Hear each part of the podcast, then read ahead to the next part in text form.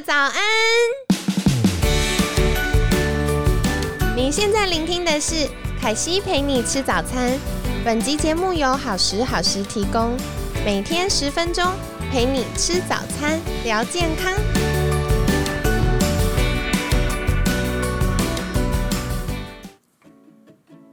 本周节目由乐时选物赞助播出，期待透过好物与好品牌为媒介。传递爱、美好与温暖。就算这城市再喧嚣，总有一处是为你预备的归属。乐时选物为你用心挑选质感好物。嗨，欢迎来到凯西陪你吃早餐，我是你的健康管理师凯西。今天呢，一样非常开心，邀请到凯西的好朋友——营养师的餐桌创办人 Aaron。Aaron，早安！大家早啊，又是我。对我们 Aaron 上个月第三周也来跟我们聊过这个换季保养的话题。那那时候 Aaron 有跟我们聊到，哎，有一些欧洲的草本植物是可以呃帮助我们，比如说照顾呼吸道系统啊，或者是帮助呃肝脏代谢。让我们可以稍微缓解一点点疲劳的状况。那十一月份呢，我们延续了这几个月，比如说八月讲到肾上腺疲劳，然后九月、十月、十一月，我们接下来就要来聊到的是睡眠。那我们都知道，嗯，慢慢秋冬到了，随着日照时间变短，然后气温也开始下降了。我们大脑里面呢有一个地方叫做松果体，就会开始随着这些外在环境调整我们的生理时钟。所以蛮多朋友们也会说，哎，最近特别的疲倦，或者是身体暗示，哎，要早点睡啦。不过呢，嗯，凯西也知道，对于很多想要好好放松睡一觉，早上起床可以快乐、满足又有精神的。呃，朋友们来说，达到这个目标是很不容易的。所以十一月份，我们就邀请不同的专家来分享，哇，要如何一觉到天明呢？那，呃，我们上个月邀请到营养师的餐桌创办人 Aaron 来分享。那这个月一样，我们就要来聊一聊的是，到底。睡眠跟饮食有什么关系？或者我们吃什么、怎么吃营养的补充，跟睡眠有什么关系呢？再来请教 Aaron 喽。对，我觉得，嗯，当时呃。凯西给我这个题目的时候啊，我觉得非常非常有兴趣，是因为现在人啊，除了饮食之外，运动其实睡眠就是另一个最常被拿出来讨论的话题。没错，应该有很多很多人，不管是我觉得不仅是老年人哦，现在年轻人也有很多人就是睡眠品质不够好。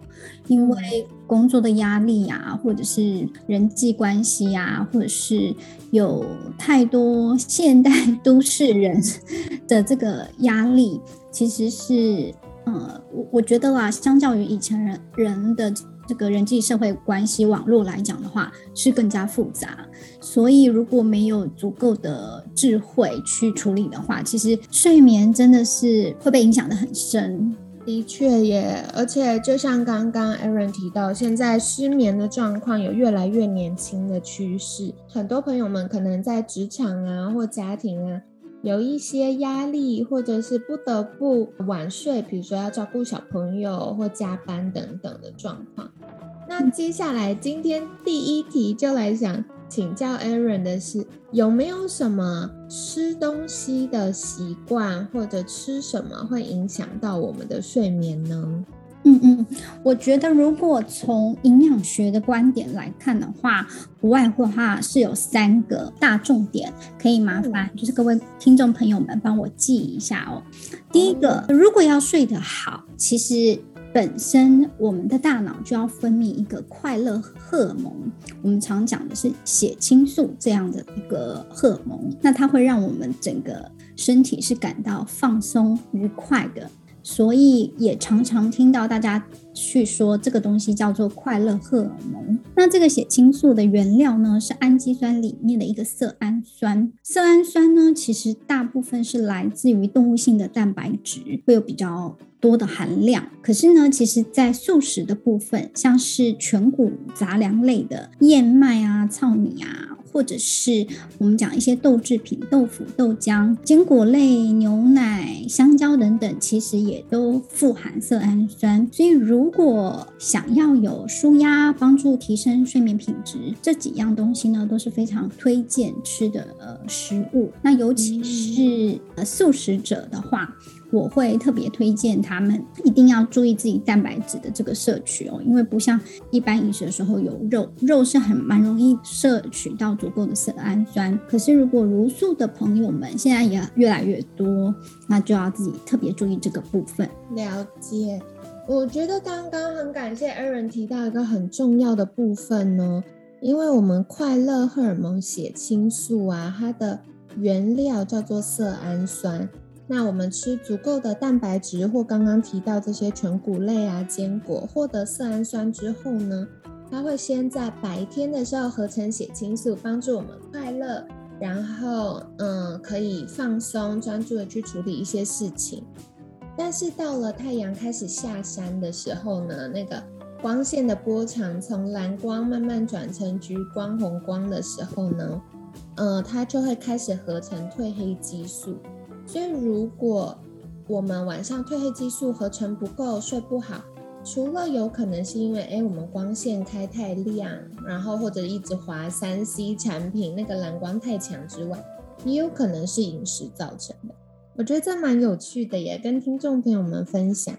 那接下来也想再请教 Aaron，就是如果我平常已经很认真在吃这些呃食物了，然后或者是嗯，我已经很认真在吃这些，像藜麦呀、小米呀、糙米呀、燕麦呀这些东西。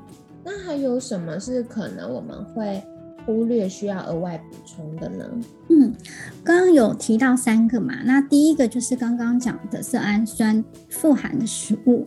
第二个呢，我我先讲完好了，有足量的碳水化合物，这点也是重要的哦。为什么呢？因为呢，碳水化合物基本上。有糖的时候，它可以进入到我们的身体，进入到身体之后，就会刺激胰岛素适度的去分泌。这个部分呢，只要不要过量，其实反而是有助于帮助体内去分泌一种激素，叫褪黑激素。那褪黑激素呢，就是帮助我们进入睡眠、有睡意的这个荷尔蒙非常重要的一个关键。现在很多人就是喜欢低碳啊，或生酮饮食。那在睡眠品质的部分呢，如果真的要好，也许去有执行的朋友们可以观察看看，是不是自己在有糖的这个饮食状态下，其实会睡得比较好。这是有一个很清楚的一个学理基转的。真的耶，可惜自己的经验就超级明显，因为我以前呢，就是为了瘦身，然后在台湾还没有开始流行生酮跟低碳饮食的时候，我就做过这件事了。然后我就发现，对那时候因为。总热量减少了嘛，所以的确，呃，很快就瘦下来。但是我发现我的睡眠品质开始变得越来越差。比如说，我本来可以睡八个半小时，但是可能没有吃糖类之后，我很容易在睡六个小时的时候就醒来。那另外是，呃，晚上本来我都是可以睡很熟哦，就是可能，呃，有光线或声音，甚至地震，我都不一定会醒来的那种人。我发现，当糖类吃的比较少的时候，就是这些淀粉类吃的比较少的时候，我晚上就会变得比较浅眠。这边也小小跟大家分享，凯西之前看过的一个研究，那就是说，我们大脑里面呢有一个中枢神经系统，那它会去监测大脑里面有多少的葡萄糖可以被利用。因为我们大脑细胞非常仰赖葡萄糖，葡萄糖是我们大脑细胞它主要的能量来源。那对大脑来说，如果它的呃中枢神经的这个监测器发现呢，葡萄糖开始减少的时候，就是我们血糖开始下降的时候，它就会分泌一个激素，叫做饥饿素。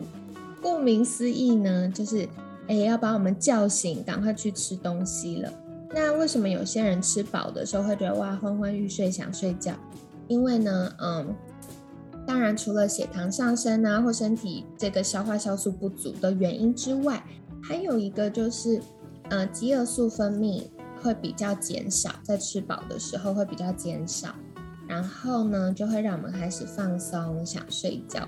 所以很感谢刚刚 Aaron 提到这个部分呢，凯西自己就超有感的。因为我觉得凯西就是后面补充这一段，反而是更更专业一点。我觉得，我觉得听众朋友真的还蛮有蛮有收获啊！谢谢 Aaron。那想请教就是，哎，除了褪黑激素、血清素跟胰岛素之外。就是一般跟我们睡眠有关的这些激素类还有什么，或者是有什么是我们饮食可以去补充的吗？嗯，还有一个，其实我是非常推荐给各位听众朋友们，因为，嗯，我自己在临床的一个经验上面，我觉得鱼油这个东西，呃，当然大家一般对它的印象在于心血管的保健。对，然后就是让循环变得更好啊。那当然，对一些年长者，我们可能讲的更白话，什么通会喽啊，是这样的用法。但是其实我在啊运用鱼油这样的一个保健品的时候，我也蛮常用在一些他不是真正的忧郁。症患者啦，如果真的是忧郁症患者的话，当然还是要去借助就是专业医师的一个力量。他可能只是最近，比如说，嗯，心情比较沉闷，或者是说，呃，环境等等日照比较不够啊什么的。那除了 vitamin D 之外，其实我觉得鱼油呢，omega three 真的对于让自己放松，然后去呃让褪黑激素的释放是很稳定的，去减少整个焦虑的症状，所以可以改善睡眠品质。这个地方是在呃我们临床上面的经验也是非常明显的。哦，好有趣哦！没有想到鱼油跟我们的情绪还有跟睡眠也是有关的耶，因为。嗯，凯西自己常常会做一些人体小实验嘛，然后我就发现，嗯，因为我之前有做基因检测，就就有报告上注明说，凯西的那个 EPA 是比一般人的合成能力或吸收能力是比较差的，所以我的医生就给我比较多的鱼油，然后我就有发现，哎，我乖乖吃的时候，真的晚上会睡比较好，所以这其实，在呃，Aaron 这边的经验就是发现大家也有这个倾向，如果多吃一点鱼油，有可能会让睡眠品质提升吗？哦，是哦，但我觉得所谓的多吃啊，或者是说到底要吃到多少的一个量，这个真的有点因人而异。我刚刚所说的，就是说对于真的有忧郁症的患者来讲，其实在临床上是有很高剂量的一个补充的方式哦。就是他可能一天吃到五克，甚至有到十五克这样子一个鱼油的剂量。可是这不是我们一般听众朋友去吃的一个剂量啊，那个剂量可能是要专业的医师来做建议。那我会建议就是说，你可以看一下自己的呃最近的状态，如果很就是没有什么太大的问题，做日常保养，也许一天一克是一个一公克是一个比较适合的一个剂量。那如果觉得自己睡眠品质比较不好，你可以试试看，把它 double 倍，就是加到两克来做一个尝试。不过这个过程我还是要提醒，就是说不建议，如果你有在吃抗凝血剂，比如说 warfarin 类的药物的，嗯嗯，做这样子的任意跟动，因为不管是鱼油、红曲类这类的保健食品，其实对于这类抗凝血剂的药物都有一个加成性。这样做其实反而是危险的，没有办法达到我们想要的这个好的效果。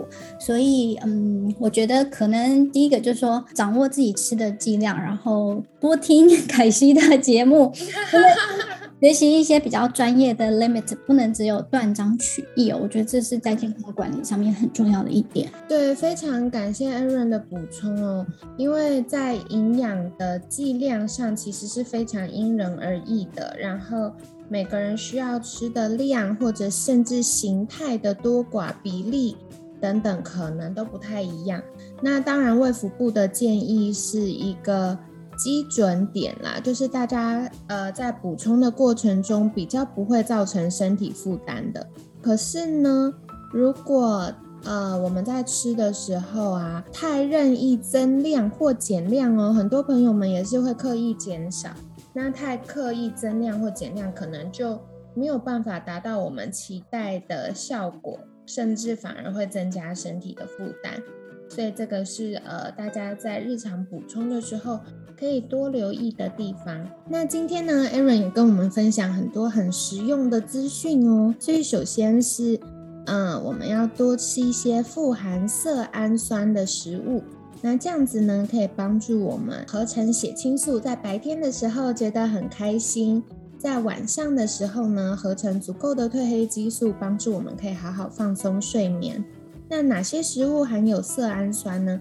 第一个就是大家知道的蛋白质类啦，因为氨基酸嘛，很多在我们蛋白质类，所以多吃一些肉啊、鱼啊、蛋啊等等的。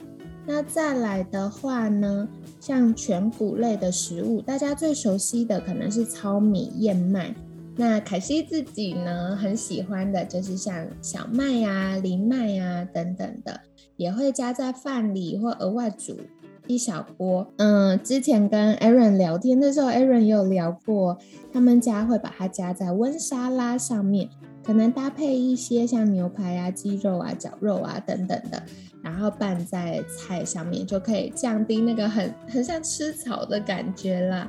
可以跟大家分享。因为我们家有就是小小朋友啊，对，我觉得小小朋友对于这类呃全谷类的杂粮的东西接受度其实比成人来的低很多，所以要想一些小小的办法，不管是藏在绞肉里面，或者是刚刚凯西说的饭。或者是把它撒在温沙拉上面，搭配肉，然后跟酱汁，让他们神不知鬼不觉的 吃进去。大概这就是最好的办法了。所以呢，跟大家分享喽。如果你就是很不喜欢吃草的感觉，可是又想要为了健康做出一些改变的话，其实有非常多的技巧可以帮助我们把健康的食物变好吃。那大家可以再试试看。那除了刚刚提到这个全谷类的食物，还有蛋白质之外呢，像是香蕉也是大家熟悉富含色氨酸的这个食物。好的，那除了色氨酸之外呢，嗯，刚刚 Aaron 也有提到哦，让胰岛素高一点点，对我们的睡眠品质也是有帮助的。所以如果晚上很容易浅眠多梦，或者是很容易失眠很难入睡的话，可能晚上就不要跳餐了，或者是晚上，嗯，除了生菜沙拉跟蛋白质之外呢，也可以吃一些些好消化的，呃，中低 GI 的碳水，比如说像地瓜啊、南瓜，特别南瓜里面有很多营养成分，对于我们男生女生的荷尔蒙都有很好的帮助哦。那，嗯，慢慢秋冬到了，其实像是萝卜。然后高丽菜、洋葱，或者是牛蒡、莲藕、芋头，这些也都是很容易取得的碳水化合物补充的来源，所以跟大家分享啦。那下一个呢，就是我们聊到了鱼油。其实，呃，身体很多在合成各种激素会需要好的胆固醇，所以呢，鱼油就可以帮助我们去。呃，提供这些原料合成这些激素。那如果平常吃素的朋友们，可能要额外注意的是蛋白质的补充。那在瘦身或者是呃比较养生，所以刻意会避开各种油脂，甚至食物当中，比如说肉类当中本来油脂的朋友们，也要留意，就是呃适度补充一些鱼油。还是要提供身体需要的这些原料来制造我们免疫系统或者是神经传导中间髓鞘或者荷尔蒙相关的原料，所以跟大家分享。那希望这一集对你们来说有帮助喽。如果还有什么想要更进一步请教 Aaron 的话，可以再追踪 Aaron 的粉砖。那一样是不是请 Aaron 再跟大家介绍一次你的粉砖呢？好哟，那就请各位听众朋友帮我搜寻 FB 里面的营养师的餐桌。好的，那大家一样可以在文案区看到链接，记得再去追踪跟订阅起来喽。那呃，今天呢，非常感谢营养师的餐桌创办人 Aaron 的分享。每天十分钟，健康好轻松。凯西陪你吃早餐，我们下次见，拜拜。谢谢凯西，大家拜拜，拜拜。